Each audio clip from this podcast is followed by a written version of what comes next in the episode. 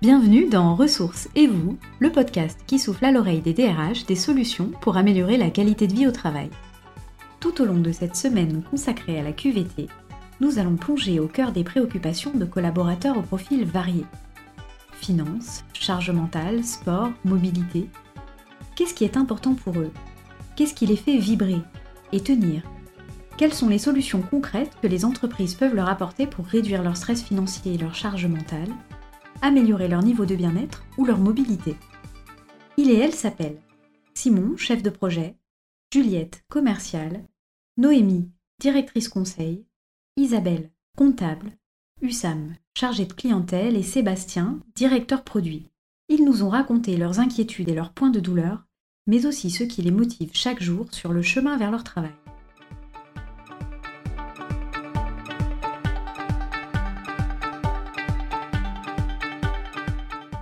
Vous connaissez le Blue Monday?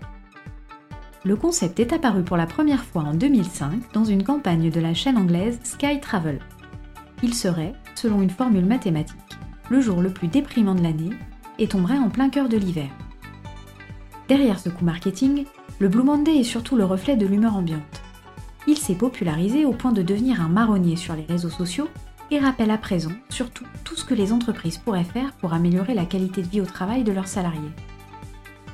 Il paraît donc important de déconstruire ce mythe et de le faire disparaître, pour laisser la place à des solutions concrètes qui ont un véritable impact sur le quotidien des salariés, comme on le verra tout au long de la semaine.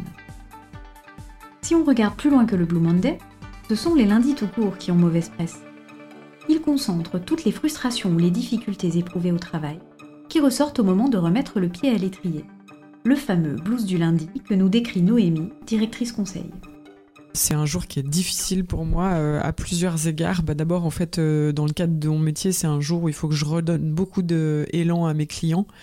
Euh, et donc, bah voilà, faut aller chercher une énergie en soi que j'ai moins. En fait, je suis maman de trois garçons en bas âge. Le week-end, en général, m'a épuisée je suis ravie de retourner au boulot, mais euh, j'aimerais ne pas être à nouveau celle qui doit donner l'énergie à tous. Et cette énergie dont on a besoin pour redémarrer la semaine, eh ben, elle est dure à aller chercher. Noémie nous rappelle une réalité. Les entreprises ont une responsabilité dans la qualité de vie au travail de leurs salariés dont elles peuvent s'emparer. Les moyens d'agir de manière authentique sont nombreux pour retrouver de l'énergie dans son travail. Simon nous donne une première piste. Une entreprise saine, c'est, euh, ça va être des, gens qui se font confiance, euh, des, des, gens qui parlent entre eux, euh, avec qui on peut aborder tous les sujets en fait. Hussam est lui aussi de cet avis. Il nous a confié. J'aime bien quelqu'un qui est juste. Quand je fais quelque chose de mal, quand, j'ai, quand je suis en retard, qu'il n'aura pas de problème de me dire il ne faut pas être en retard. Quand je fais quelque chose de bien, qu'il n'aura pas de problème aussi de me dire nice work, bon travail ou euh, c'était bien ce que tu as, ce que as fait. L'employeur aussi doit être euh, réglo, juste, voilà, sympa. Au fond, nous touchons ici à la célèbre quête de sens qui anime aujourd'hui les collaborateurs. Noémie précise à ce sujet. C'est la perspective de se dire qu'on va aider à nouveau quelqu'un qui, euh, qui redonne un peu de sens à, à mon métier, c'est sympa, j'aime bien. C'est vrai que si je fais un boulot qui n'a pas de sens, mon bien-être personnel empathie, ouais.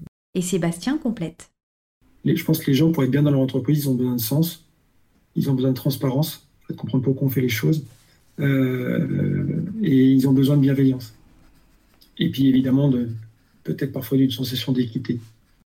Enfin, Juliette, qui fait partie de la génération Y, complète le tableau par un élément bien propre à sa génération. Me laisser euh, pas mal d'autonomie dans, dans, mes actions. Euh, moi, l'autonomie, en tout cas, m'a beaucoup permis de, bah, de faire de meilleures performances. Ça m'a permis de, pouvoir euh, être mieux dans, mes baskets euh, au travail et puis de me sentir aussi responsabilisé et de pouvoir euh, bah, avancer dans le bon sens.